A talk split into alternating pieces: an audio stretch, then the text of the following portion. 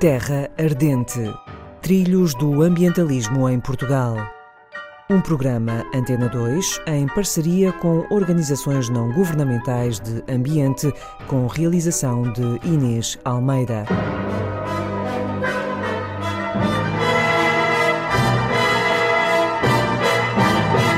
Esta semana. SPEA, Sociedade Portuguesa para o Estudo das Aves. Boa tarde, Domingos Leitão, seja bem-vindo à Antena 2. Domingos Leitão é sócio fundador da SPEA, Sociedade Portuguesa para o Estudo das Aves, e atual diretor executivo, depois de ter desempenhado durante 14 anos os cargos de coordenador de projetos e coordenador do Departamento de Conservação Terrestre.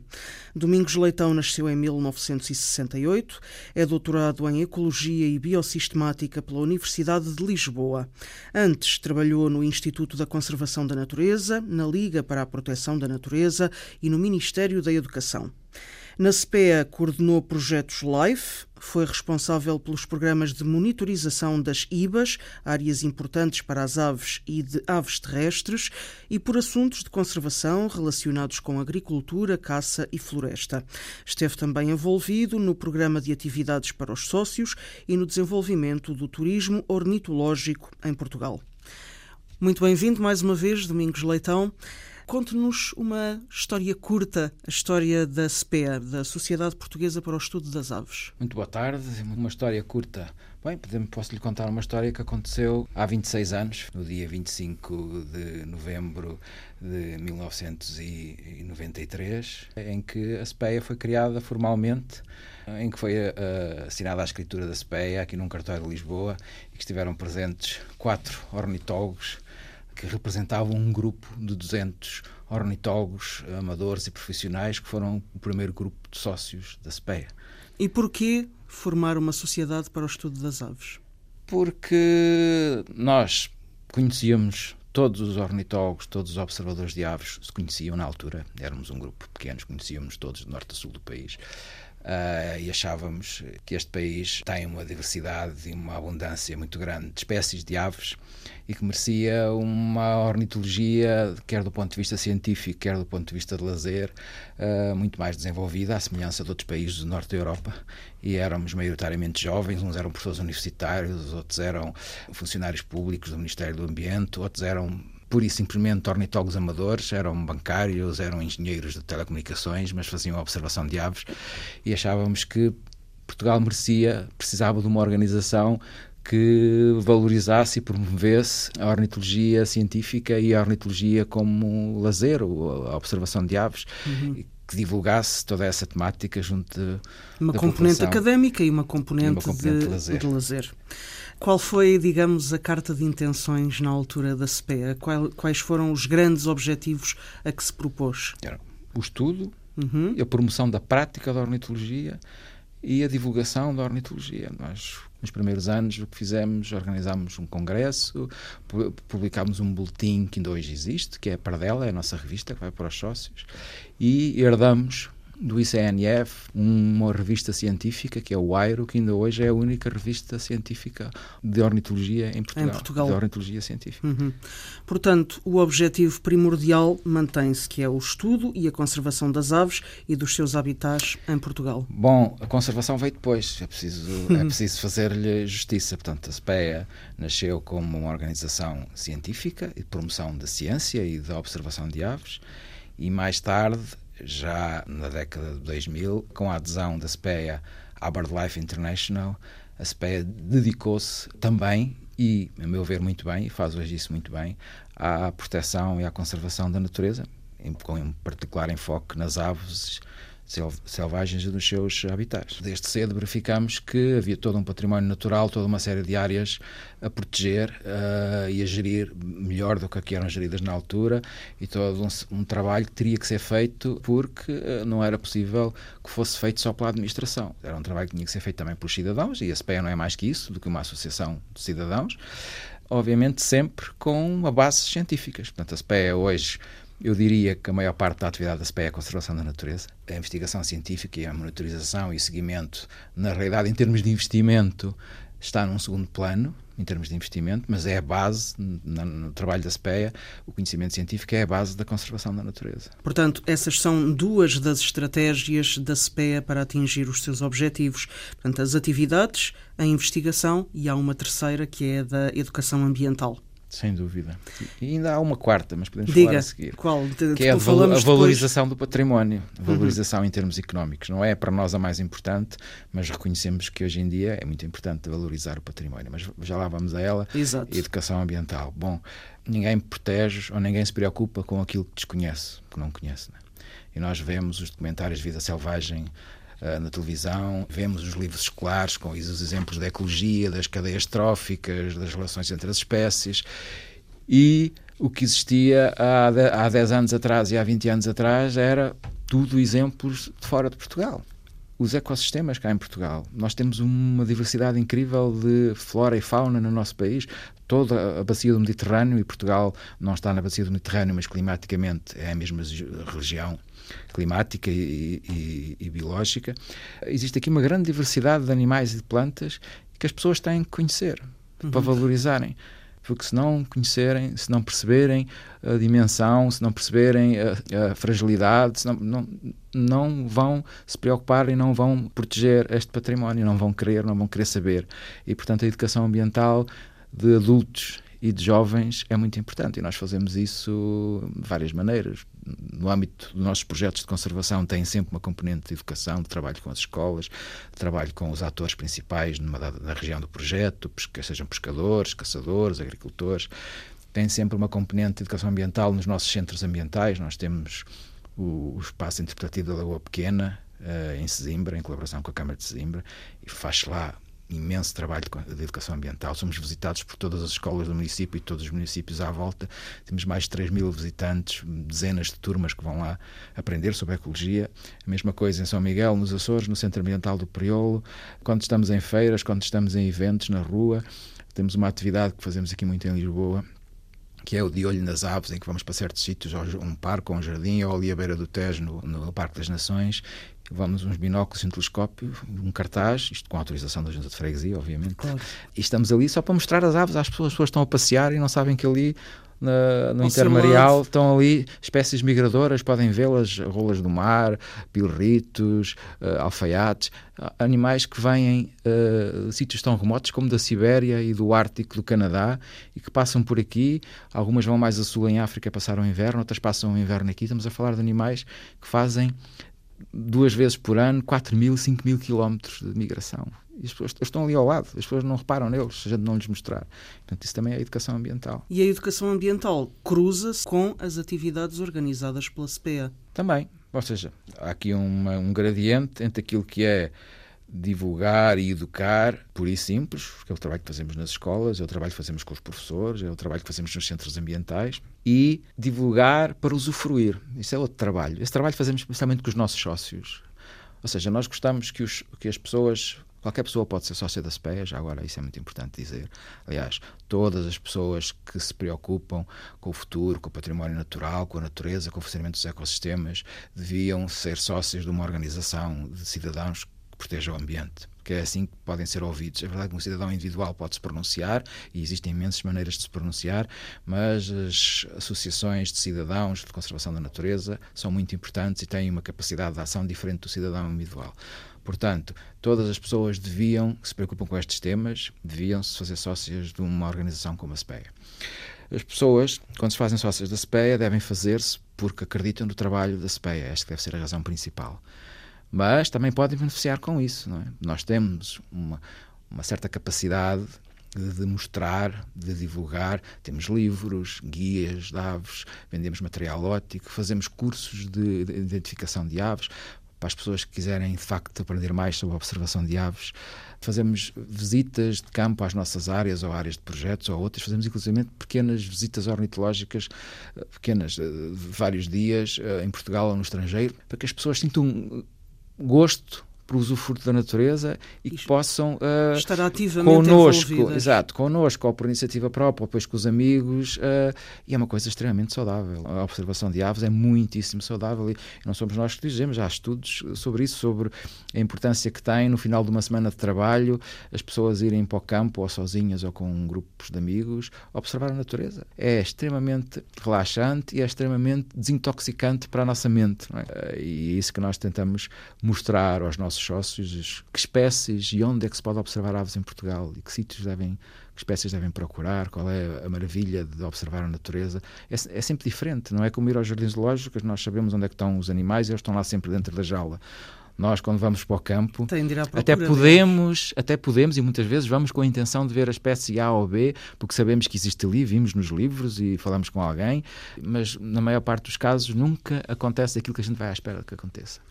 Estão, neste momento, preocupados com o perigo de extinção de alguma espécie ou de algumas espécies de aves em Portugal? Sim, bom, é verdade. Uh, isto não é, uma, não é um universo cor-de-rosa, o um universo da, da, conservação da natureza. E, e, Portugal tem muita, muita diversidade de animais e de plantas, mas tem alguns ecossistemas bastante ameaçados, uh, tem algumas espécies bastante ameaçadas. E no caso das aves não é exceção, mas também temos situações, e isto é importante dizer, que a conservação da natureza funciona. As espécies que estavam ameaçadas há 15 anos atrás ou há 20 anos atrás Algumas delas que beneficiaram de projetos de conservação da natureza e de investimento em conservação da natureza, hoje em dia já não estão ameaçadas, já não estão tão ameaçadas como estavam. Posso-lhes dar exemplos de espécies que beneficiaram programas de conservação da natureza e que atualmente estão muito melhor do que o que estavam. Uma delas é emblemática do trabalho da SPEA, que é o priolo. O priolo é um pequeno pássaro do tamanho de um pardal, pertence à família dos fringilidos, dos canários, dos tentilhões. E o priolo é uma espécie que em todo o mundo só existe na ilha de São Miguel. É uma chamada espécie endémica. Uhum. Só pode ser encontrada na parte oriental da ilha de São Miguel, nos municípios da povoação e nos municípios do Nordeste. E nessas zonas montanhosas, Serra da Tronqueira, onde existe o priolo. Há 15 anos atrás era uma espécie criticamente em perigo, quer dizer, que podia desaparecer a qualquer momento, a qualquer momento criticamente ameaçada uh, em virtude de projetos de conservação continuados, em que houve uma recuperação do habitat, a floresta nativa estava e está ainda atualmente a ser invadida por espécies exóticas que foram trazidas para as ilhas, e o habitat e as plantas de que o priolo dependia estavam a desaparecer. Nós conseguimos, nos últimos 15 anos, com vários projetos de conservação da natureza, libertar uma área superior a 500 hectares de floresta nativa que atualmente está no seu estado de conservação máximo, ou seja, foram, foram retiradas todas as espécies exóticas e replantadas com espécies nativas, isto com um trabalho colossal em montanha, muito extremamente chuvoso, é o sítio do país mais chuvoso, é, em trabalhos de condições físicas muito difíceis, mas ao longo dos anos conseguimos, e atualmente o Priolo, também com educação ambiental, também com trabalho no, nas zonas periféricas, uh, houve ali uma série de, de, ações de conservação que fizeram com que as condições de vida na região, na área onde ocorre o Priolo, uh, melhorassem, condições de vida para esta espécie. E a espécie foi desclassificada duas vezes, ou seja, não é bem desclassificada, ela foi reduzido o grau de ameaça. Isto é uma entidade internacional que atribui estes critérios, que é a IUCN, é uma, uma, uma entidade intergovernamental, e a IUCN desclassificou primeiro o priolo de criticamente ameaçado para ameaçado e há dois anos atrás de ameaçado para vulnerável. Não quer dizer que esteja livre do perigo de extinção, mas neste mas momento está muito melhor do a que população estava. aumentou de 400, de 500 indivíduos para mais de mil indivíduos uh, em 15 anos, o que é um aumento extraordinário. Mas estamos, ainda assim estamos a falar de uma espécie que só existe num cantinho do mundo, neste caso numa parte da ilha de São Miguel, portanto vulnerável a coisas que possam acontecer naquela área. Se fosse uma espécie muito bem distribuída, se acontecesse uma coisa numa área da sua área de distribuição, ainda existiam as outras, mas naquela espécie só está dependente daquela parte da ilha. Portanto, continua a ser uma espécie ameaçada e provavelmente vai ser sempre uma espécie ameaçada, mas não está em risco iminente de extinção. E teve outras vantagens este projeto de conservação. E agora convém dizer aqui que a conservação da natureza tem outros, outras vantagens que à primeira vista ninguém se lembra delas. Eu há 15 anos lembro-me de um autarca a perguntar como é que a SPEA tinha conseguido 3 milhões de euros para aplicar na conservação de um pássaro que com esses 3 milhões de euros ele construía 10 km de estrada. Eh, tive de dizer ao senhor autarca que duas coisas importantes que ele precisava de saber. Primeiro, que os dinheiros públicos para a conservação da natureza não competem com os dinheiros para as Exato. infraestruturas e para a saúde e para a educação. São dinheiros à parte, são decididos os países, a União Europeia decide que investe X% do seu orçamento, que é uma porcentagem muitíssimo pequenina do seu orçamento na conservação da natureza. E depois, outra coisa muito importante é que os periolos e as águias e as aptardas e as flores não têm conta bancária. Então o dinheiro não vai para o pássaro. O dinheiro vai para negócios, para serviços, para empregos. Uh, os 3 milhões de euros que foram investidos no Nordeste e na povoação em Ilha de São Miguel, que são os, os, os conselhos mais remotos do, da Ilha de São Miguel. Aliás, o Nordeste era conhecido como a décima ilha dos Açores, tão remoto que era. Os 3 milhões de euros que foram investidos ali na conservação da natureza desenvolveram novos negócios, fixaram pessoas, fixaram novas atividades, protegeram um ecossistema, em particular o ecossistema, a parte hídrica do ecossistema, que tem uh, uh, serviços que, eram, que, são prestados de graça pela natureza e que estavam degradados. Portanto, nós fizemos, no final dos, dos, primeiros quatro anos deste projeto, fizemos uma contabilização dos benefícios para a região daquele projeto. Foram um, financeiros e um, economistas que fizeram este estudo e chegaram à conclusão que os dois conselhos, com um investimento de 3 milhões de euros, da União Europeia e do, e do, e do Governo dos Açores, 75% da União Europeia e 25% do Governo dos Açores, aqueles dois municípios beneficiaram em 7 milhões de euros. E além disso, começou-se um trabalho que hoje está a dar frutos extraordinários. Acabamos por certificar toda aquela área como toda uma área de turismo sustentável associada a uma marca que criamos, que foi a marca Priolo. Portanto, os prestadores de serviços, os hotéis, os alojamentos, as empresas de animação turística, todas têm um código de conduta compatível com a conservação da natureza e todas elas beneficiam da publicidade que o Priolo lhes traz. Portanto, hoje em dia é um dos sítios mais visitados de São Miguel, igual às Furnas, igual às Sete Cidades, e há 15 anos atrás era um sítio onde ninguém ia. A ver um passarinho, só o um passarinho. Uhum. Um pardalinho. Proteção da natureza, envolvimento das pessoas, economia local, tudo isto anda ligado num país como o nosso. E esse tipo de trabalho pode ser reproduzido noutras áreas do país? Pode. A SPEA já está a pensar nisso? A SPEA já está a fazer noutras áreas do país. Aquilo que nós achamos que é triste neste país, e é isso que combatemos, é que parece que são só as ONGs de ambiente que veem isto. A LPN também o faz em Castro Verde, a Quercus também o faz no Tejo Internacional. Nós temos um projeto no Douro Internacional, nós temos um projeto que terminou agora, mas que vai continuar no, na Berlenga, com o ICNF e com a Câmara de Peniche. Tudo isto é conservação da natureza e melhoria das condições em que se pode fazer atividades económicas associadas à natureza. Mas são as ONGs de ambiente que estão na vanguarda disto. A administração continua a ver a natureza como um empecilho continua a ver a natureza como uma oportunidade para destruir. A coisa extraordinária de, de, de, usar a natureza para a economia local é que isto ninguém fica rico de um dia para o outro, nem ninguém uh, ganha muito dinheiro de um dia para o outro, mas isto perdura. Isto perdura 10, 50 anos, o que for, é sustentável.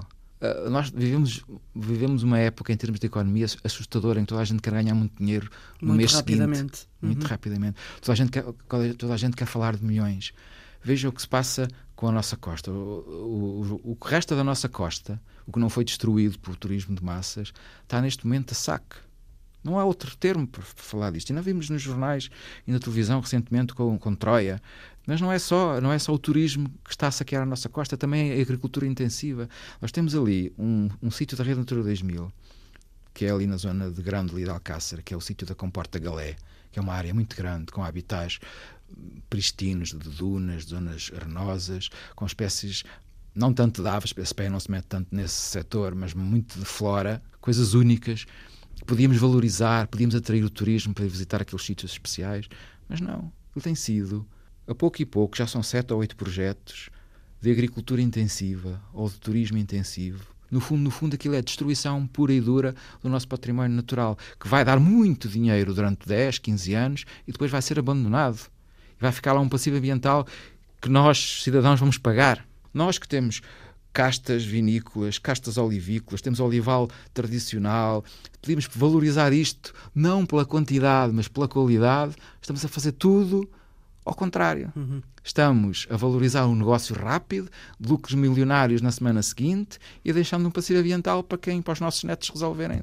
Portanto, temos que pensar em valorizar o território de maneira que os negócios que se implementam no território perdurem. E, portanto, isto, as ONGs de ambiente também percebem isto, as ONGs de ambiente fazem conservação da natureza, não fazem só conservação da natureza, fazem conservação da natureza e valorizam o património efetivamente e tentam fazer e tentam trazer as pessoas para estas questões.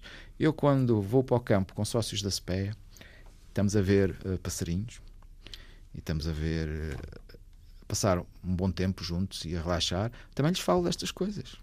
Falo-lhes de ecologia e falo-lhes falo de conservação da natureza, porque as pessoas, aquilo que eu costumo dizer é que as pessoas precisam de ganhar força, precisam de ter os seus momentos de lazer e usufruir do magnífico património natural que temos, mas depois, quando forem para casa, têm que fazer alguma coisa no resto de, para salvar este património natural. Porque se nós não fizermos nada, isto vai desaparecer. E vamos ficar todos mais pobres, vamos ficar todos com menos saúde, porque de facto os ecossistemas funcionam bem quando são ricos em espécies, quando, são, quando as relações entre a diversidade de espécies funcionam bem.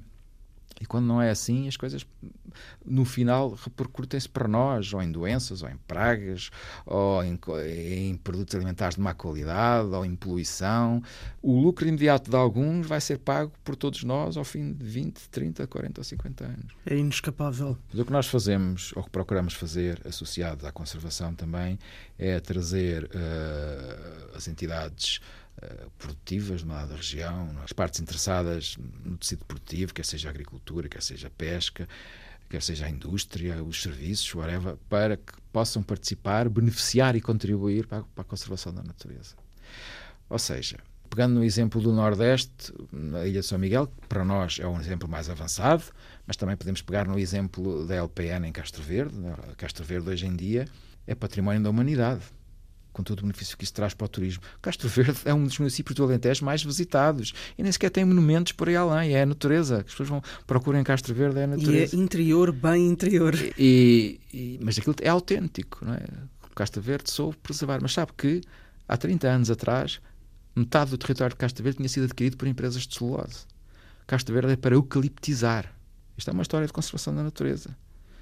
E foi a insistência de uma ONG LPN. E foi a insistência também de pessoas que estavam nos organismos do Estado na altura, no ICNF. E a visão de um autarca, é preciso dizer, às vezes é uma pessoa que faz a diferença, que viu que transformar todo o território daquele município num grande eucaliptal não ia trazer nada de bom para o município. Ia perder a sua identidade, não ia ganhar em número de população, porque um eucaliptal não tem mais trabalhadores do que um campo de cereal. A verdade é essa: um campo de cereal tem poucos trabalhadores, mas um eucaliptal ainda tem menos. E, portanto, ele percebeu que transformar o seu município num eucaliptal não era solução. Então, o primeiro PDM de Castro Verde, por sugestão de outras entidades, proibia que se plantassem árvores nas zonas planas. Portanto, por decreto, as empresas de celulose que tinham comprado metade do município deixaram de poder plantar eucaliptos. E, portanto, depois houve uma série de projetos de conservação da natureza, houve, houve ainda há uma medida de apoio aos agricultores da política agrícola comum, uma medida específica para os agricultores fazerem um tipo de agricultura sensível às populações de aves ameaçadas que ali existem. E agora temos Castro Verde, um exemplo da planície alentejana com um mosaico de cereal e de pousios e com uma cultura vibrante a nível de música, a nível de gastronomia eh, e visitada por portugueses estrangeiros porque querem ir ver as aves raras que lá existem, as aptardas, os cisões, que é o melhor sítio do país para ver estas espécies que existem um pouco por todo o Alentejo, mas que estão a desaparecer de todos os sítios do Alentejo, menos de Castro Verde. Uhum. A aptarda, o cisão, o francelho, o rolheiro, são quatro espécies de aves extremamente raras no mundo todo, que em Portugal têm populações saudáveis apenas em Castro Verde, mas também têm populações nas planícies de Elvas, de Évora, de Moura Mourão Barrancos, mas aí predomina ainda a agricultura intensiva, não há, não há investimento neste património natural. Portanto, as pessoas locais não podem beneficiar com este património natural. A SPEA foi a primeira entidade, não foi a primeira entidade, foi a primeira entidade com o turismo de Portugal a promover o turismo ornitológico. Há 15 anos atrás ninguém sabia o que era o turismo ornitológico. Nós achamos, nesta lógica que eu estava aqui a explicar, que valorizando a natureza economicamente é uma ajuda para que as pessoas se preocupem e queiram proteger a natureza. Sabendo que o turismo ornitológico era uma atividade, era um tema turístico em crescimento em todo o mundo, né? nós sabemos disso, é? está escrito, há estudos. Ah, existem 80 milhões de observadores de aves nos Estados Unidos da América, existem 3 milhões de observadores de aves no Reino Unido e, muitos milhões no total, em todo o mundo. Pensa-se que serão alguns entre 100 milhões ou 200 milhões de observadores de aves. Muita desta gente em países ou em, em níveis sociais com algum poder económico e que vão deslocam-se dentro do seu país ou para fora do seu país para observar aves que nunca viram. É? Portanto, isto é um tema muito importante. O Turismo Portugal, na altura, acreditou nisso. E a SPEA, com o Turismo Portugal, fizemos o primeiro uh, simpósio, o primeiro seminário sobre turismo ornitológico. Trouxemos cá algumas empresas, alguns hotéis de Portugal, algumas empresas estrangeiras que fazem turismo ornitológico. Isso foi o pontapé de saída. Têm de ser as pessoas, têm de ser as comunidades a tomar a iniciativa de tomar as rédeas do espaço onde vivem e de lutarem ativamente pelo seu ecossistema, por onde, pelo sítio onde vivem. E isso vai ao encontro da necessidade de voluntariado das associações e, por extensão, da SPEA. Há muitas maneiras de ajudar a SPEA. A maneira mais básica, na minha opinião, e que nós precisamos dela também, é fazer-se sócio e pagar a sua cota anual, mas também podem sendo sócios ou não sendo sócios, participar e ajudando a SPEA em voluntariado, como está a dizer. É? Uhum. Quer voluntariado uh, braçal, digamos assim, eu não sei se estou a dizer a melhor maneira, mas a verdade é que as pessoas podem vir ajudar-nos a retirar chorão hum, na Lagoa Pequena ou noutra parte do litoral, podem vir ajudar-nos a recuperar um passadiço numa das nossas áreas classificadas, podem vir ajudar-nos com estas coisas que não é preciso ter conhecimentos, é apenas preciso ter disponibilidade, boa vontade e alguma capacidade física, é verdade. E também podem fazer voluntário, voluntariado científico, ou seja, claro. nós temos um, um, conjunto de projetos, temos um programa de monitorização das aves bastante completo, que precisam de pessoas que saibam identificar as aves e que deem uma manhã, duas manhãs do seu tempo, na primavera ou no inverno, e que recolham essa informação dentro dos parâmetros de recolha, né, com uma metodologia, com um procedimento, e depois essa informação é junta e nós conseguimos saber para muitas destas para muitas das espécies comuns ou menos comuns qual é o estado da sua população, qual é a evolução. E isto é feito, isto é o que hoje se chama, é uma coisa que está a começar a ficar a ser muito conhecido, que é a ciência cidadã. A SPEA faz imensa ciência cidadã. Nós temos, ao longo do ano, quase mil voluntários e mais de 500 são destes, são voluntários deste tipo que fazem alguma recolha de informação que depois junta uma, a informação que uma pessoa recolhe parece ser pouca, mas depois com toda a informação de um determinado projeto que é recolhida, nós conseguimos fazer informação para Portugal e depois, com toda a informação que é recolhida por associações congêneres em Espanha, em França e todos os países da Europa, conseguimos dar informação para o que se passa em toda a Europa. E é, era quase impossível uh, recolher esta informação uh, paga, porque custaria, custaria imenso dinheiro. Uhum. E para finalizar a conversa, remetemos as pessoas para o site da SPEA, onde está toda esta informação compilada sobre o plano de atividades, o que já aconteceu, o que vai acontecer, as várias vertentes de ação da SPEA. Domingos Leitão, muito obrigada por todo estes esclarecimentos sobre a SPEA, votos de continuação de bom trabalho e acreditamos no associativismo em Portugal e na defesa dos ecossistemas. Muito obrigada pela sua presença. Obrigado, eu. Boa tarde. Boa tarde.